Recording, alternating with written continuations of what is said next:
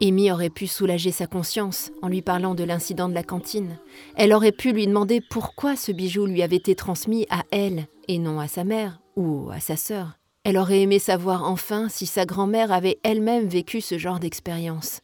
Tant de questions restaient sans réponse. Au lieu de ça, sa mère avait essayé la bague et l'avait trouvée assez disgracieuse. Elle l'avait ôtée en riant et replacée dans son écrin, tout en se demandant d'où venait ce bijou ancien et pourquoi elle ne l'avait jamais vu auparavant. Enfin, ça ne la tourmenta pas très longtemps. La grand-mère d'Amy était brocanteuse. Elle avait dû dénicher ce curieux objet dans un dépôt vente ou à un quelconque marché aux puces. Après tout, Nanny leur avait bien légué une collection entière de boutons anciens. Et tu sais quoi? Elle m'a dit qu'elle savait même pas où ma grand-mère l'avait pêché cet anneau. Alors c'est pas comme si ça appartenait à ma famille. Et l'inscription sur la boîte. Et puis on s'en fout d'abord. Tu vas pas foutre en l'air un truc pareil juste à cause de Sarah. Amy serra les dents et se remit à marcher. Leur maison était déjà en vue, confortablement nichée au creux du vallon. En fait, t'as peur, c'est ça Eden jouait sa dernière carte.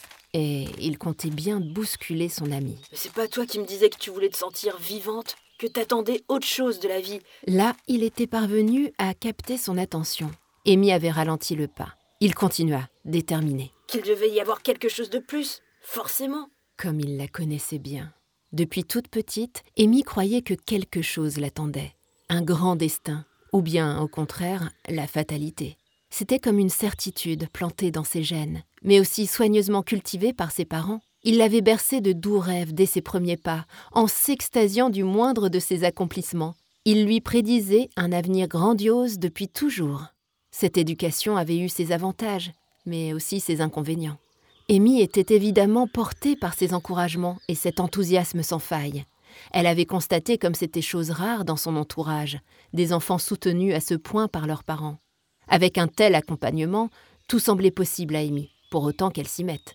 Paradoxalement, elle n'avait pas grande confiance en elle, car après tout, comment ses capacités pourraient-elles être à la hauteur de ce grand destin qu'on lui prédisait?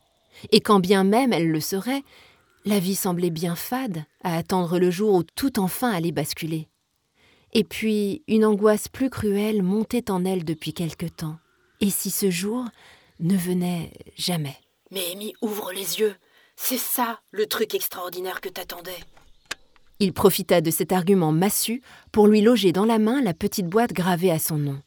Désemparée, Amy contempla l'écrin un instant. Son pouce caressa machinalement l'écriture incrustée dans le cuir noir. Elle releva les yeux vers lui. Ok.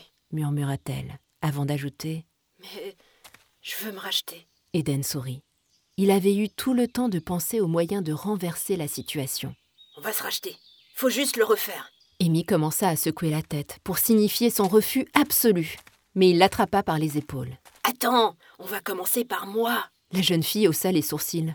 Elle attendait visiblement qu'il s'explique. Eden fut satisfait de son petit effet et sourit jusque dans ses yeux. Demain, je fourre ma tête dans mon assiette, pendant que toi, tu t'occupes de Simé, ou bien de Nathan. Amy revenait dans le jeu, de toute évidence. Mais ouais, Nathan, ouais, bonne idée. Et puis les jours suivants, on s'attaque à d'autres gamins du bahut. Comme ça, ça deviendra une mode, un genre d'Ice Bucket Challenge. Les yeux d'Amy se mirent à pétiller. L'Ice Bucket Challenge? Mais ouais, c'est excellent ton idée. Ah, tu connais? Eden semblait surpris. Ce que ça pouvait agacer Amy quand il oubliait un moment qu'ils avaient partagé. Ils avaient regardé ces vidéos ensemble. Des célébrités ou des anonymes se mettaient au défi de renverser des seaux d'eau glacés sur la tête. Ce qu'ils avaient trouvé excellent, c'était que les réseaux sociaux, d'ordinaire si futiles, s'étaient mis au service de la bonne cause pour une fois. Soulever des fonds pour une association de lutte contre la maladie. Laquelle? Amy devait admettre qu'elle ne s'en souvenait pas. Mais le principe leur avait paru brillant. Tout comme l'était le plan d'Éden, il allait transformer une sombre humiliation en une mode festive. C'est top, Eden s'enthousiasma-t-elle en lui sautant dans les bras. Oh Ravie de cet accès de joie, Eden ne vit pas l'écrin échapper des mains de son ami. Merde Amy s'empressa de le ramasser. Mais quand elle se releva, Eden son visage était blême.